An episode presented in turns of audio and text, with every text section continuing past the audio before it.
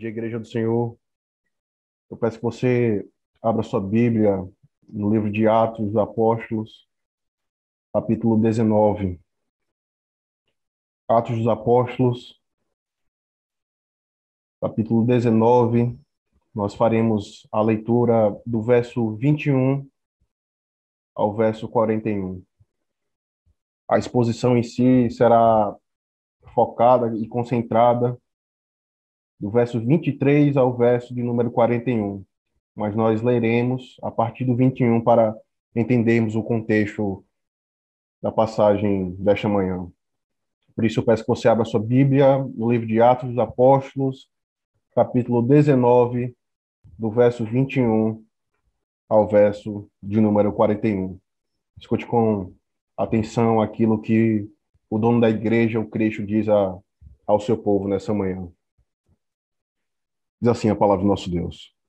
Cumpridas essas coisas, Paulo resolveu no seu espírito ir a Jerusalém, passando pela Macedônia e a Caia, considerando: depois de haver estado ali, importa-me ver também Roma.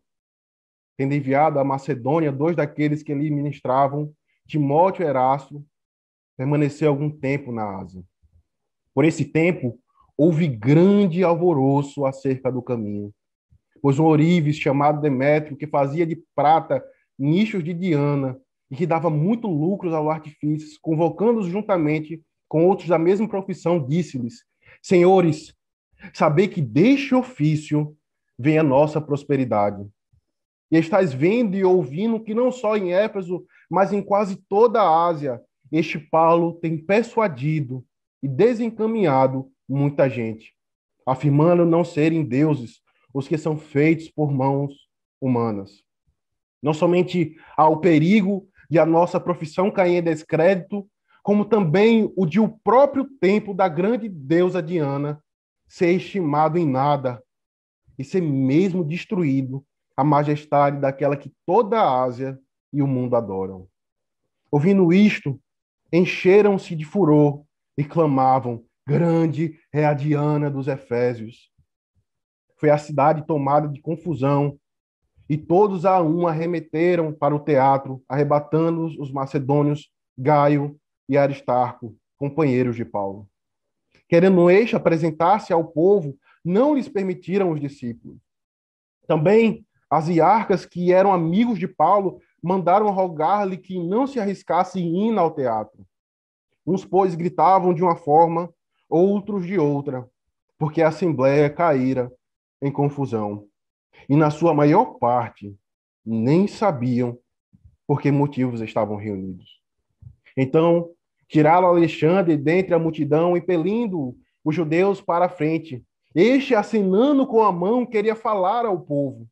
Quando, porém, reconheceram que ele era judeu, todos a uma voz gritaram por espaço de quase duas horas: Grande é a Diana dos Efésios.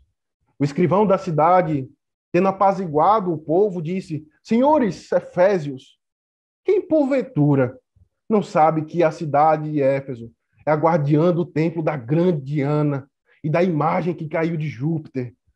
Ora, não podendo isto ser contradito, convém que vos mantenhais calmos e nada façais precipitadamente. Porque estes homens que aqui trouxestes não são sacrílegos, nem blasfemam contra a nossa deusa. Portanto, se Demétrio e os artífices que o acompanham têm alguma queixa contra alguém, há audiências e procônsules que se acusem uns aos outros. Mas se alguma outra coisa pleiteais, será decidida em assembleia regular. Porque também corremos perigo de, por hoje, sermos acusados de sedição, não havendo motivo algum que possamos alegar para justificar esse ajuntamento. E havendo dito isto, dissolveu a Assembleia. Até aqui a palavra do nosso Deus, meus irmãos. Vamos à presença do nosso Deus em oração, rogando a sua bênção, a sua graça e a sua misericórdia nesse momento de pregação da palavra. Oremos ao Senhor. Ó Deus justo, bendito, Tu que és o Criador dos céus e da terra. Tu que estás assentado no alto e sublime trono, ó Pai. e os anjos e os serafins, os querubins exaltam ao seu nome, dizendo: Santo, Santo é o Senhor dos exércitos. A ti, a tua igreja se aproxima ao teu trono, ó Pai, nessa manhã. Reconhecidos da tua majestade, reconhecidos do teu senhorio, do teu poder, da tua glória, nós nos aproximamos de ti, ó Pai, rogando a tua bênção sobre esse momento de exposição da tua palavra, onde nós iremos ouvir a tua voz. Por isso, ó Pai, nós clamamos a ti, que o Senhor possa desvendar os nossos olhos, para na medida em que os nossos olhos correm nessa narrativa, nós enxergarmos a beleza e a supremacia do teu Cristo sobre os ídolos, sobre qualquer homem e qualquer mulher que se coloca em teu lugar.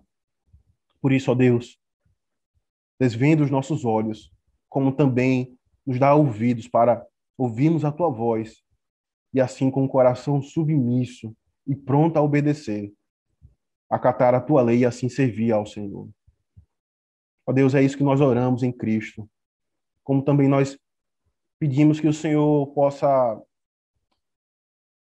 ainda que por meio ah, desta conferência, ainda que por meio dessa plataforma, a tua igreja possa ser abençoada, que nenhum empecilho, nenhuma dificuldade possa ah, impedi-los de ouvir a tua mensagem, de ouvirmos a tua, a tua voz. Por isso, ó Pai, ser propício à tua igreja nesta manhã. É isso que nós oramos em Cristo Jesus. Amém. Amém. Como você pode ter certeza que seu interesse por Cristo não é um interesse pecaminoso e egoísta? Talvez você deseje o Cristo, que é o Cordeiro de Deus, que tira o pecado do mundo, aquele que está à direita de Deus Pai a interceder pelos seus, que está pronto a guardar e curar os seus filhos. Mas talvez você tenha uma grande dificuldade de abraçar e aceitar o Cristo que diz: negue-se a si mesmo, tome a sua cruz e siga-me. Ou o Cristo que diz também: aquele que ama seu pai, a sua mãe, seus filhos, irmãos e até mesmo a sua própria vida, mais do que a mim, não é digno de mim. Você deseja o Cristo que salva e abençoa o seu povo com as bênçãos do pacto, mas odeia o Cristo que requer o homem por completo. O Cristo que requer o homem por completo. Essa reflexão, meus irmãos, nos leva naturalmente a uma pergunta: como você tem lidado com a fé em Cristo? Que você tem perdido por causa de Cristo? Você, você que diz ser um crente, um cristão, alguém que está unido a Cristo e a sua obra, se você não perdeu amigos, familiares, recursos e até mesmo a sua própria vida por causa de Cristo, e da obediência aos seus mandamentos. Sinto lhe informar, mas você não é um cristão e corre grande perigo. Você está perdendo tempo da sua vida, porque você está a passos largos caminhando para o inferno, vestido de uma mera religiosidade focada em si mesmo. No que você pode olhar para Cristo e dele tirar proveito, e dele tirar as suas bênçãos, sem se entregar completamente a Ele. Você quer um Cristo que guarde a sua alma, que cure o teu corpo, mas você não quer se entregar a este Cristo. Mas talvez você esteja se questionando o motivo dessas palavras sérias e de um peso tão grande logo no início desse sermão.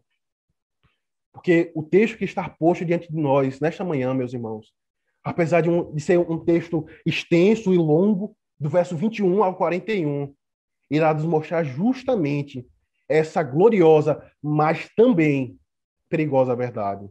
De como que o evangelho exige o homem por completo e ao mesmo tempo a rejeição por parte daqueles que, ao ouvirem o evangelho, souberam que teriam que negar as suas práticas idólatras por causa de Cristo. Justamente porque o evangelho, ele exige, ele requer o homem por completo. Enquanto Cristo, meus irmãos, e as suas promessas não forem o nosso maior bem nesta terra, tudo, completamente tudo, será importante, menos Cristo. Por isso que a reação de um coração idólatra à pregação do evangelho é tão gritante e visível. Porque o evangelho nos chama a negar a nós mesmos, a deixarmos de lado a nossa própria sabedoria e a nossa própria justiça, a nossa prosperidade, o nosso bom nome por causa de Cristo, por causa de Cristo. É isso que o evangelho ele faz em nossas vidas. É por isso que ele fere tanto a um coração idólatra que apoia que se apoia em si mesmo.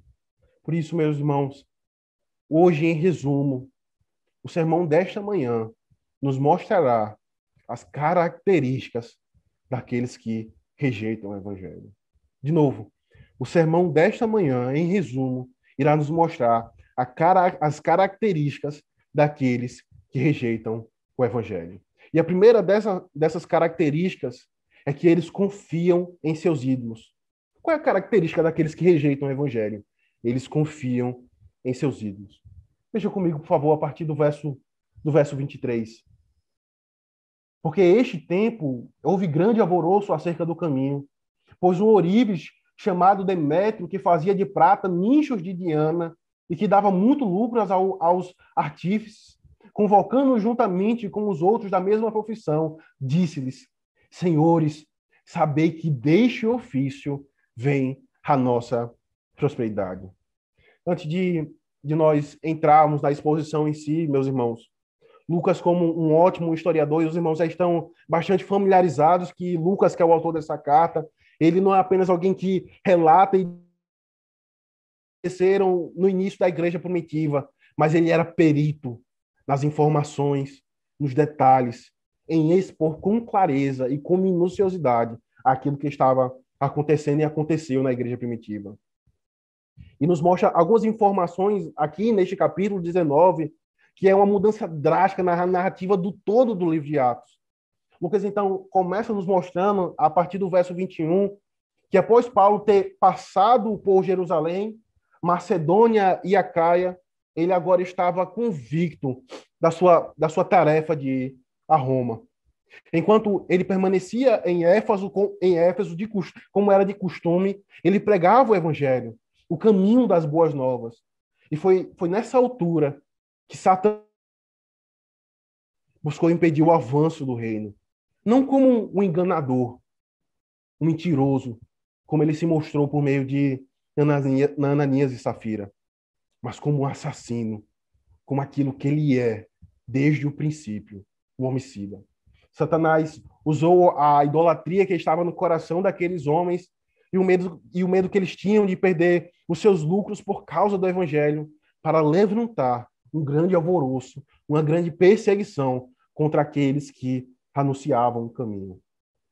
Por esse tempo houve grande alvoroço do caminho por causa do caminho acerca do caminho. E entenda aqui o caminho, como Lucas nos faz questão de mostrar, como sendo o anúncio do evangelho.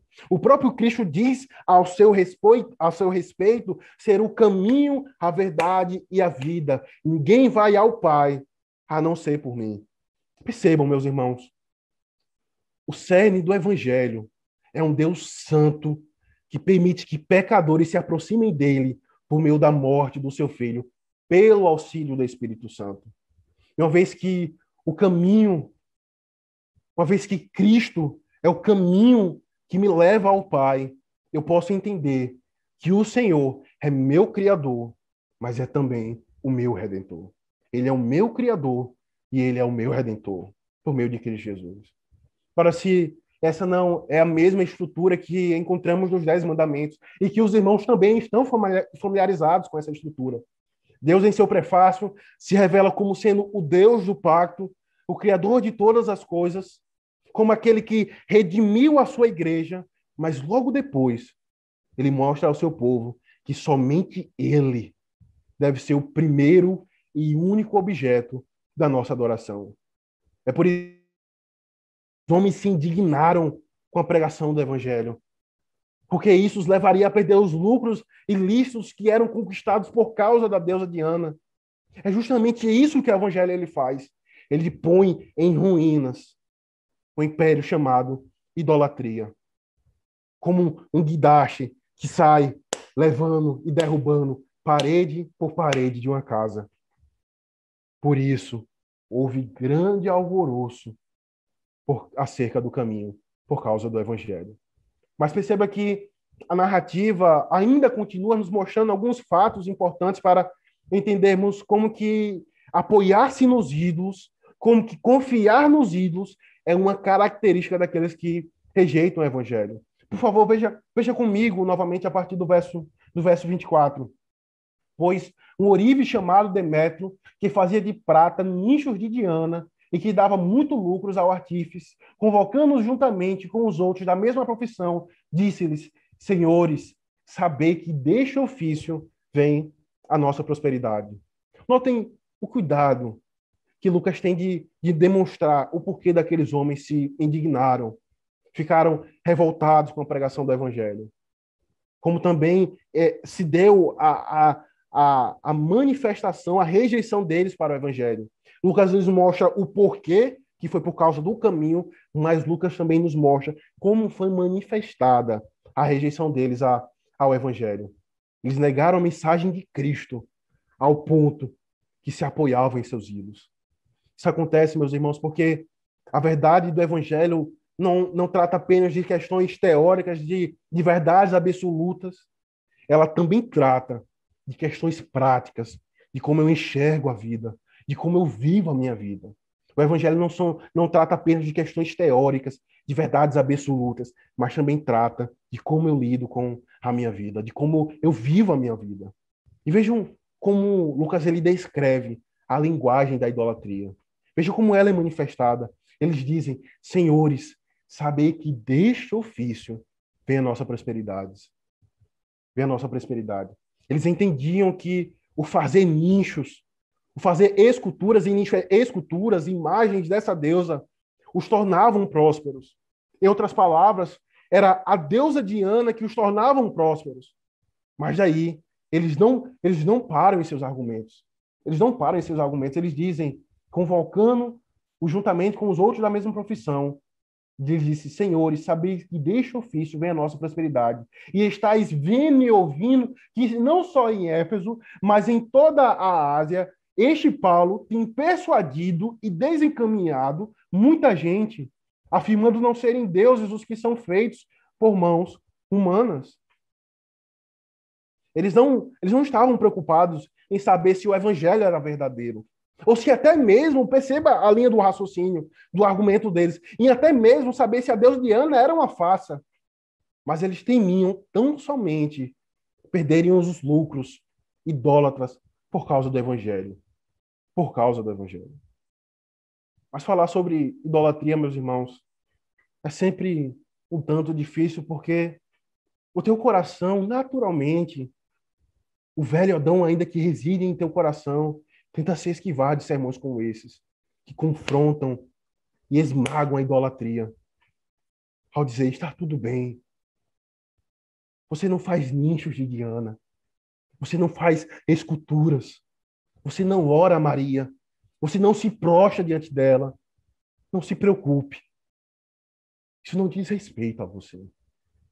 Aqueles homens diziam: a nossa prosperidade, o nosso sustento a nossa segurança vem do nosso trabalho, procedem dessa deusa. Talvez você pense que essa linguagem, essa linguagem idólatra está tão distante da nossa realidade, do nosso tempo, quando na verdade, queridos, ao olharmos a nossa volta, percebemos que essa linguagem está tão presente em nossas vidas, como foi no passado, como nos é descrito nesse texto, como também está, inclusive, infelizmente, até dentro da igreja do Senhor. Essa linguagem idólatra. As eleições, meus irmãos, estão, estão chegando, as eleições presidenciais. E boa parte da nossa, das nossas convicções políticas revelam a nossa cosmovisão, aquilo que nós entendemos a respeito de Deus, do homem e da criação.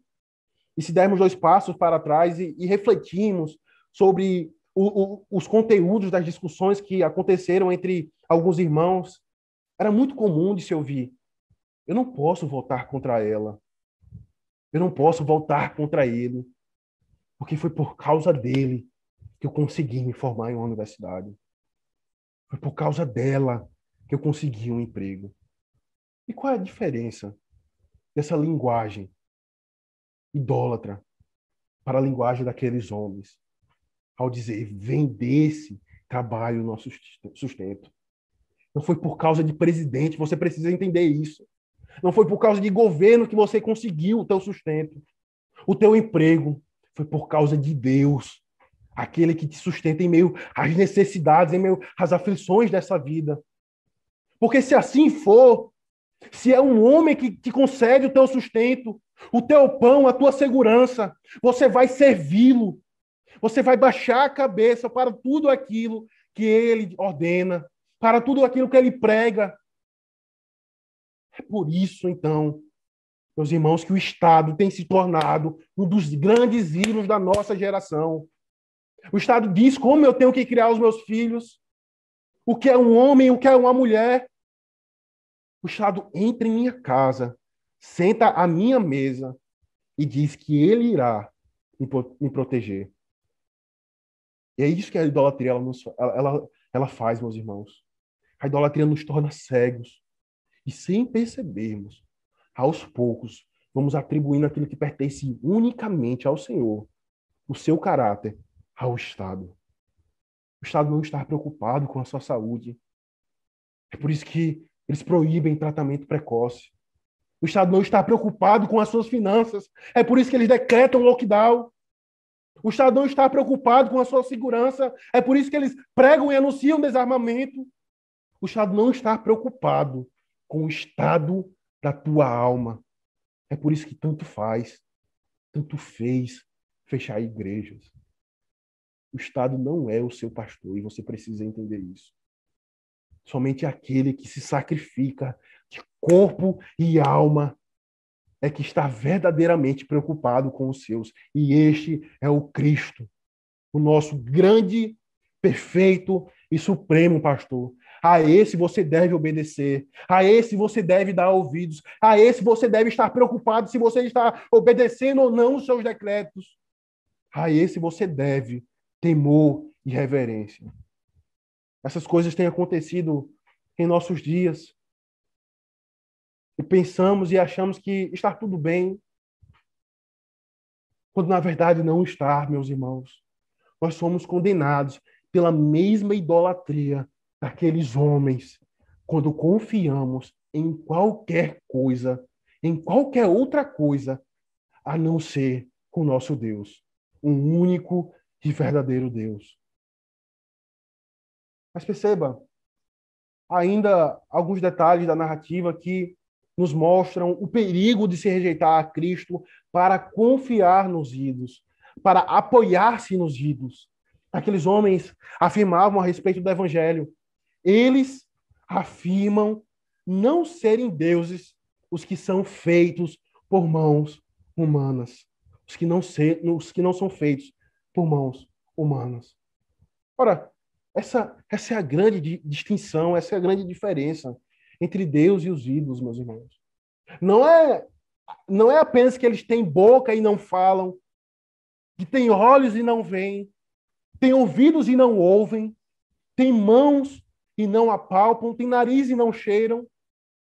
Mas é porque, como diz o Salmo 115, que nós lemos e cantamos nessa manhã, eles são obras das mãos de homens. Eles são criados. E eis a distinção: Deus é não criado. Esta é a grande distinção entre os ídolos e o Deus. Qual é o benefício, meus irmãos? E qual é o grande benefício de se confiar nesse Deus, o Criador dos céus e da terra. Porque se ao rejeitarmos o Evangelho, nós confiamos eh, nos nossos ídolos, no nosso braço forte, uma pergunta inversa é: qual é o grande benefício de se confiar nesse Deus, o Criador dos céus e da terra? Lembre-se, meus irmãos, e, e aqui novamente eu quero fazer um apelo à importância de se estar presente nas reuniões de oração porque nós começamos desde. Já faz duas quinta-feiras que nós temos estudado Romanos capítulo 8, em especial o verso 28, que diz: todas as coisas cooperam para o bem daqueles que amam a Deus, daqueles que foram chamados de acordo com o seu propósito. E qual é o grande benefício de se confiar nesse Deus e não nos ídolos? É porque quando você não descansa neste Deus, você não pode entender que todas as coisas cooperam para o bem dos eleitos do Senhor. Você pensa que Deus não está sobre o, o, o trono assentado e a controlar e reger a sua criação. Você pensa que as coisas elas são guiadas e levadas e governadas pela sorte, pelo acaso. Mas o grande benefício de se confiar neste Deus e não se apoiar nos ídolos é que eu posso ter a certeza plena que todas as coisas cooperam para o bem daqueles que amam ao Senhor, daqueles que foram chamados de acordo com o seu propósito. É por isso que eu posso estar em um leito de hospital. É por isso que eu posso estar bem fiando. Mas eu creio que todas as coisas cooperam para o bem daqueles que amam ao Senhor. Daqueles que amam ao Senhor. Eis o, o grande benefício, meus irmãos, de se confiar em Deus e não nos ídolos. Em sequência, o texto nos mostra uma última e segunda característica daqueles que rejeitam o evangelho. Primeiro, como nós vimos, após eles rejeitarem o evangelho, eles confiam em seus ídolos. E em segundo lugar, após eles rejeitarem o evangelho, eles perseguem aqueles que pregam este caminho, aqueles que pregam a Cristo, aqueles que pregam o caminho.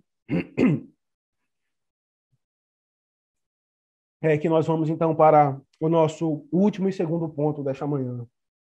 Ao rejeitar o evangelho, eles perseguem aqueles que pregam a Cristo, aqueles que pregam a Cristo. O texto nos mostra que após eles entenderem que o evangelho exige o homem por completo, de como naturalmente eles teriam que abandonar as suas práticas idólatras, eles encheram-se de furor, clamaram grande é a Diana dos Efésios e tomaram Gaio e Aristarcos, como o texto diz, companheiros de Paulo. A partir do verso 29. Foi a cidade tomada de confusão e todos a uma arremeteram, arremeteram para o teatro, arrebatando os macedônios, Gaio e Aristarcos, companheiros de Paulo. Veja, Lucas nos mostra que Paulo, sabendo do ocorrido, você pode perceber isso de forma clara ao dar continuidade à narrativa. Após Paulo, sabendo que o ocorrido que teve, ele tentou ir ao teatro, mas os discípulos não permitiram, e o texto continua a partir do verso 21. O verso 30 diz: querendo este apresentar-se ao povo, não lhe permitiram os discípulos. Verso 31.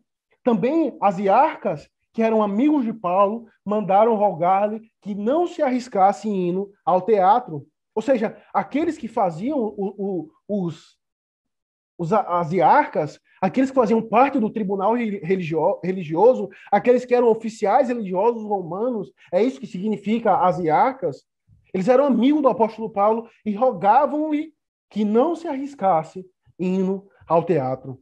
Porque o que estava sendo feito ali era uma loucura. Não havia raciocínio na perseguição daqueles homens. O verso 32 nos mostra de forma muito clara a insanidade e loucura daqueles homens. O verso 32 diz: Uns, pois, gritavam de uma forma, outros de outra, porque a assembleia caíra em confusão. E na maior parte, perceba a loucura daqueles homens, e na sua maior parte, nem sabiam por que motivo eles estavam reunidos ali. Essas são as consequências, meus irmãos, daqueles que se apoiam aos seus ídolos. Eles se tornam loucos, eles se tornam tolos de raciocínio. Como diz o Salmo 15, tornem-se semelhante a eles os que os fazem e quanto neles confiam. Eles têm olhos, mas eles não conseguem ver. Eles têm ouvidos, mas eles são tolos, eles não conseguem ouvir. Eles se tornam a semelhança dos, teus, dos seus ídolos. Eles não sabiam nem o porquê estavam reunidos ali. E perceba o contraponto, meus irmãos, que o texto naturalmente nos mostra. Porque se há um grupo de crentes anunciando o caminho e há um outro grupo que rejeita o caminho, que rejeita Cristo, e esse outro grupo é louco, é insano, se torna semelhança dos seus ídolos, quando nós olhamos para a igreja do, de Cristo, nós percebemos, nós conseguimos perceber uma grande diferença. Diferente dos crentes, do povo do Senhor. Quando nos reunimos em uma santa assembleia, nós nos reunimos para cultuar, para adorar aquele que é a fonte de toda a bondade. Como nós vimos quinta-feira passada na regeneração. Por quê? Nós nos reunimos porque Ele é o nosso Senhor e o nosso Redentor. Ele é aquele que é o Criador dos céus e da terra e que me sustenta, mesmo diante de uma pandemia, mesmo em minhas enfermidades, mesmo em minhas necessidades, mesmo nas mais profundas aflições da minha alma. Mas Ele é também o meu Redentor. Diferente dos ímpios, dos idólatras que se reúnem sem saber o porquê estão reunidos.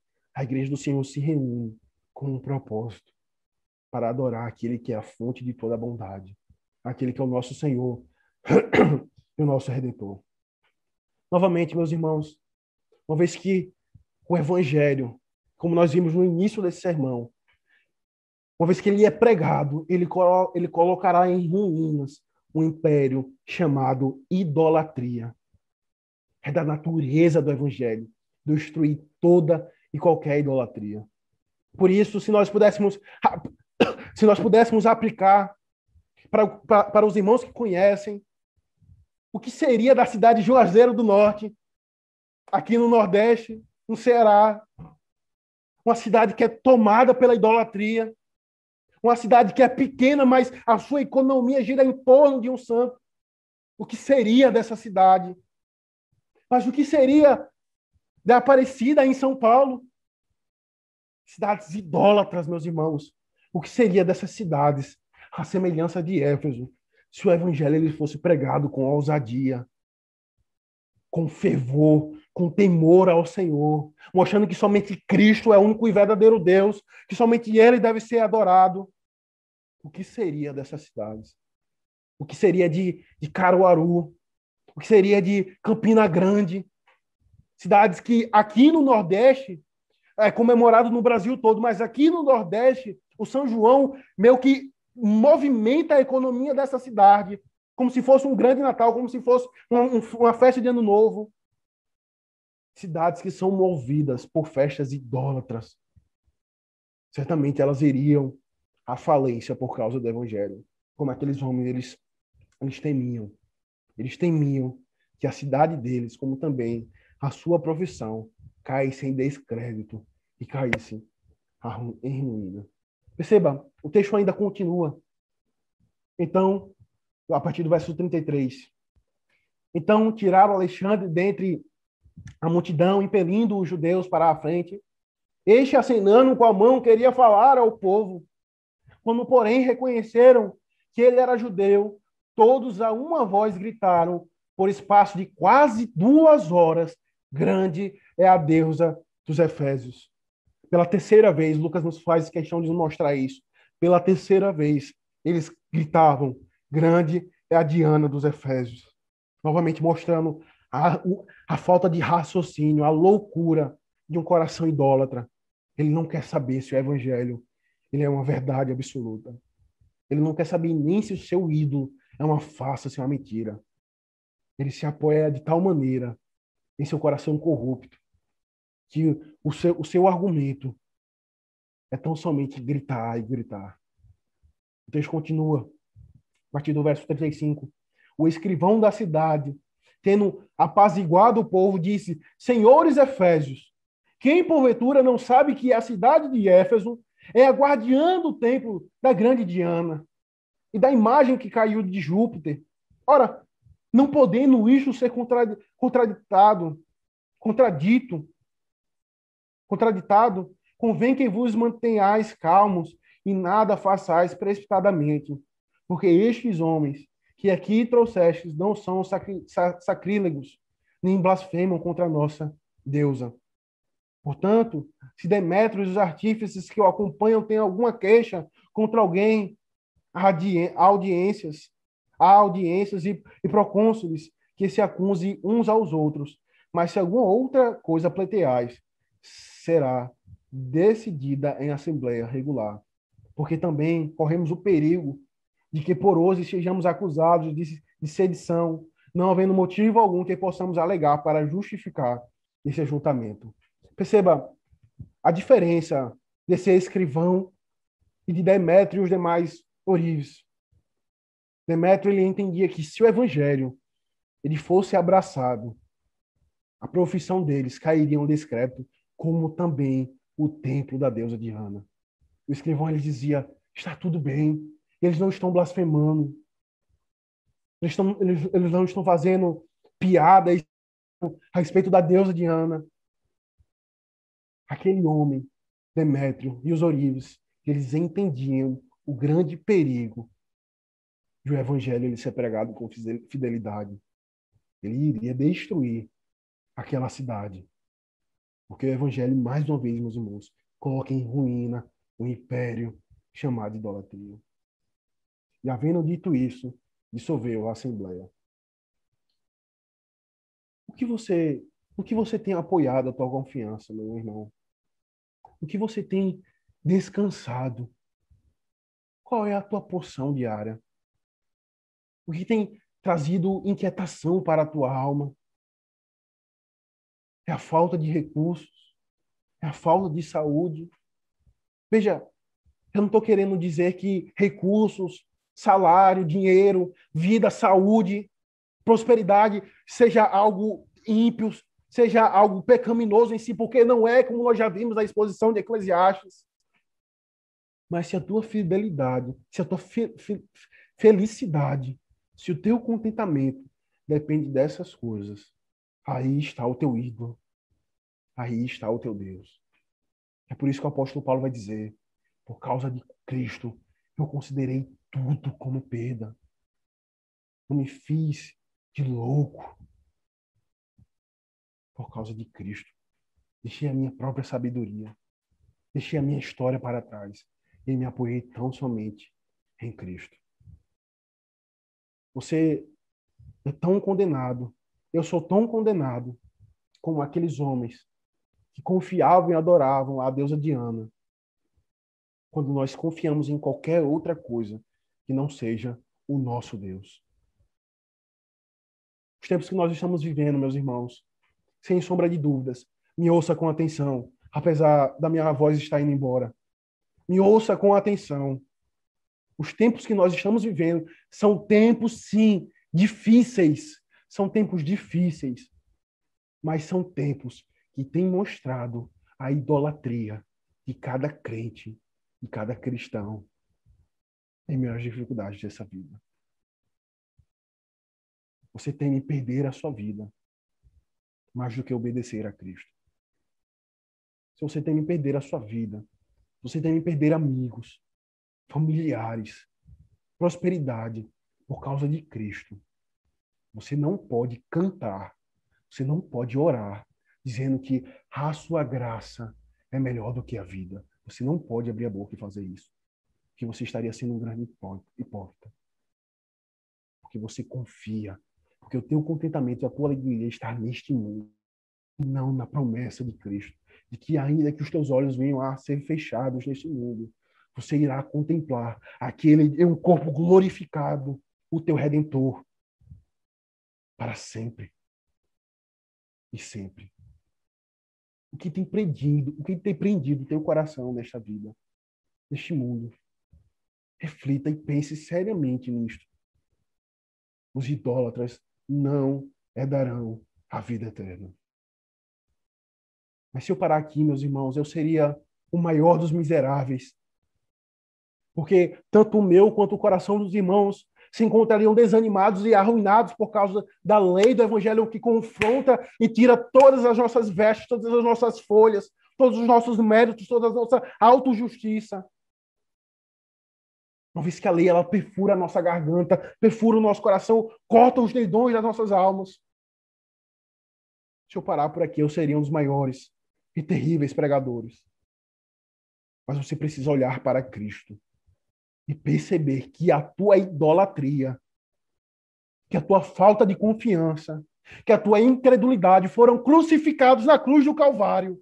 E lá você encontra bálsamo para a tua alma, lá você encontra o consolo do teu coração, lá você encontra a força para mortificar o teu coração idólatra. É em Cristo. Estão somente por meio dele que você pode ser aceito diante do Senhor. Eis, diz Deus a respeito do seu filho. Eis aquele que a minha alma se apraz. Eis aquele a quem a minha alma se agrada. Você só pode estar debaixo da bênção, da alegria e do contentamento do Senhor se você estiver unido a Cristo. Por isso, Cristo é o teu maior consolo. Confie e descanse nele. Mas eu, mas eu também tenho que dizer o que seria? O que é de você? O que pode ser de você?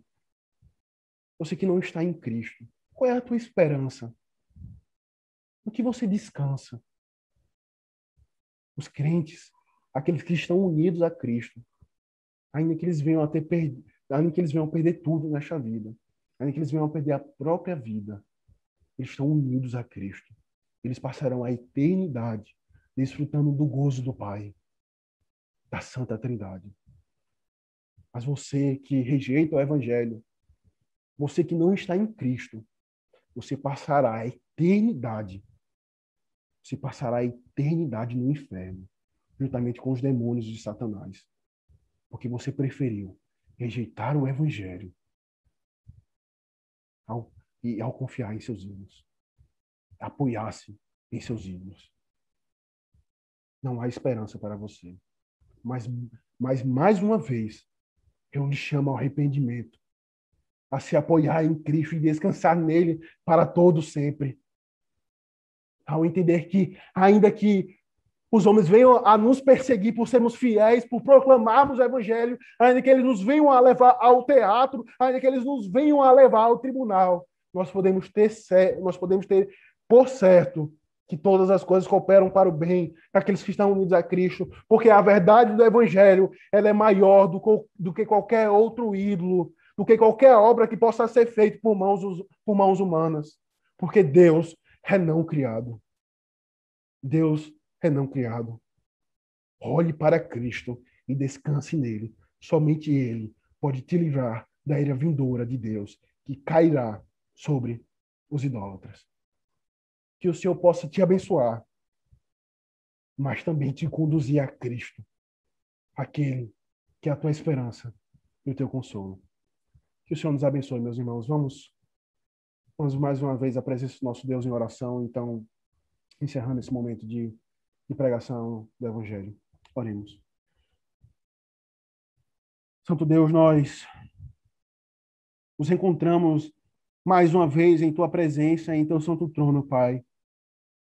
Mas dessa vez destruídos, arrasados pela pregação do Evangelho, Pai porque a tua lei, porque o teu Cristo destrói corações idólatras.